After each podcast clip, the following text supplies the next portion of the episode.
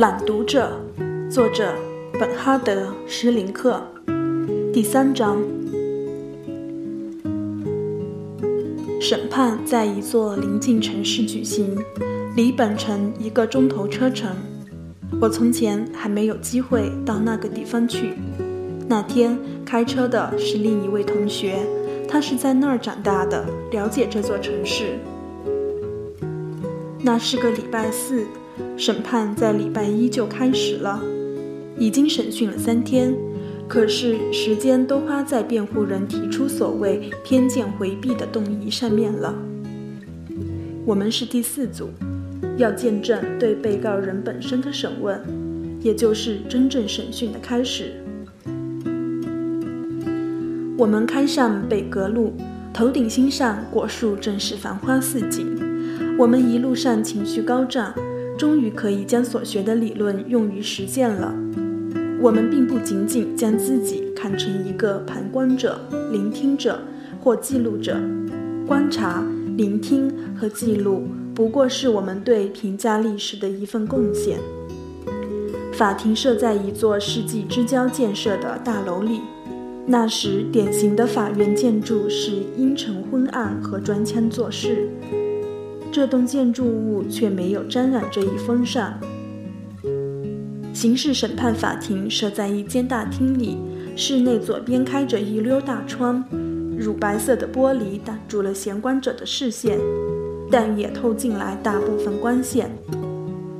窗前坐着检察官们，衬着背后春夏之交的明媚阳光，他们只是略有轮廓的剪影。法庭由三名穿黑袍子的法官、六名当地选出来的公民组成，坐在大厅的正前方。被告和他们律师的坐席设在右侧。他们人数很多，添加的座椅和桌子一直延伸到大厅中间，直抵观众席。这样一来，有几名被告和律师就是背向我们坐着，其中一人居然就是汉娜。一直到听见叫他的名字，他应声站立起来，向前走上去，我才认出他来。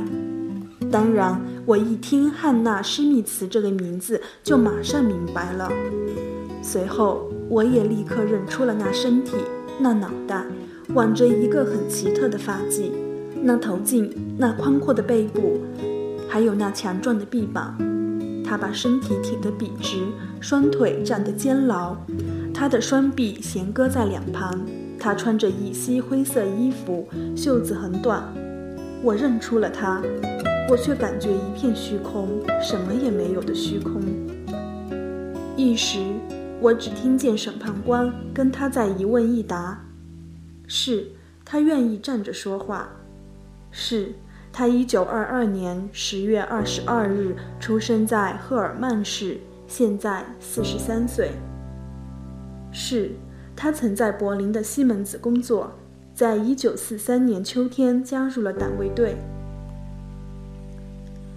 你是自愿加入的吗？是的。为什么？汉娜没有回答。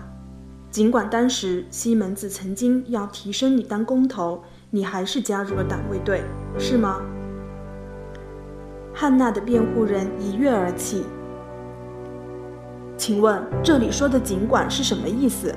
是否想假设一位妇女在西门子被提升到工头的位置，她就不应该加入党卫队了？我认为这只是我的当事人当时的一项决定，没有理由成为提问的话题。他坐下了，他是辩护人中最年轻的，其他人年纪都比较老，其中还有几个老纳粹分子。这点就渐渐暴露出来了。这些人使用着特定的形化和固定推理，汉娜的律师一概不予理会。但是他太浮躁，太急功近利，这对他的当事人必然造成损害。就像他的上述同事一样，他们又臭又长的纳粹腔调，对于他们的当事人也有百害而无一利。话说回来。他这一次的确赢了这个回合，审判长看来有点尴尬，对汉娜为什么参加党卫队的问题不再打破砂锅问到底。但是这个局面却促成了一种印象，即她之所以加入党卫队是经过深思熟虑，而不是迫不得已。这点对她很不利，马上就会见分晓。陪审团里有人问汉娜，在党卫队里面，她希望做什么工作？汉娜回答：“她看到党卫队在西门子和其他工厂招收女性看守，她就申请了，也给录取了。虽然把当时情况讲清楚了，但造成的负面印象已经无法消除。”审判长又要求汉娜必须用“是”或“否”这样的单词来回答下列问题。汉娜回答：“是。”他在奥斯维辛集中营一直待到1944年初，以后转到波兰克拉科夫的一所小集中营，一直待到1944年到1945年的那个冬天。接着，汉娜又回答是。当时集中营囚犯被勒令西迁，他也一路跟着。接下来战争结束时，他是在卡萨尔。从那时以后，他辗转于许多城市之间工作生活，在我们市一待就是八年。他在任何其他城市都没有居住的这么长久过。经常更换居住地，就说明他有逃跑的嫌疑吗？汉娜的律师经常表现出这样的讥讽口吻：“我的当事人每次搬到新地方或者离开老地方，都到警察局登记或者注销的。”没有任何理由怀疑他逃跑，他也没有任何事物需要隐藏。请问，是不是治安法官觉得，由于对我的当事人指控的案情有引起公愤的风险，就不能宣判他无罪释放呢？我尊敬的法官大人，这是纳粹抓人的理由，是纳粹引进的，纳粹以后就已经废除了。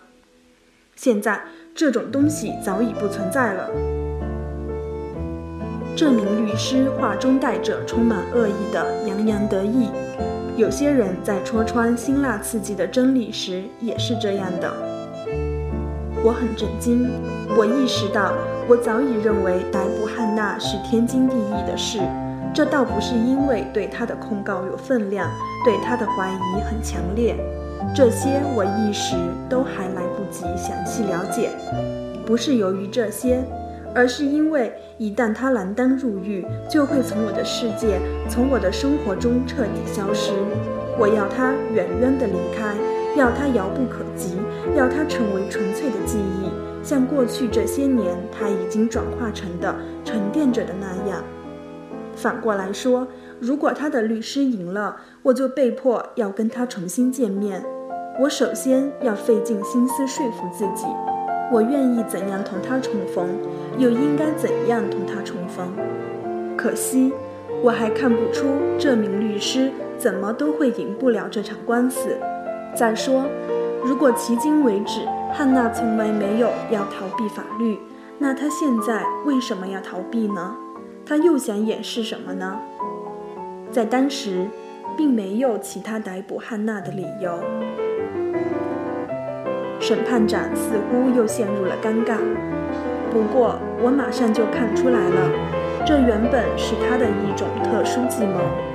每当他碰到一番拖延时机或令人恼怒的发言，他就会拿掉眼镜，用一种视而不见的空洞神情看着发言者，同时皱起前额，完全忽略这一发言。要不他会说出一些简短套话，诸如：“那么你是指？”或，你是要说之类，并且不断重复这些话语，法官就用这种态度来明确地表示他对于这段发言毫无兴趣。如果要强迫他聆听，毫无用处。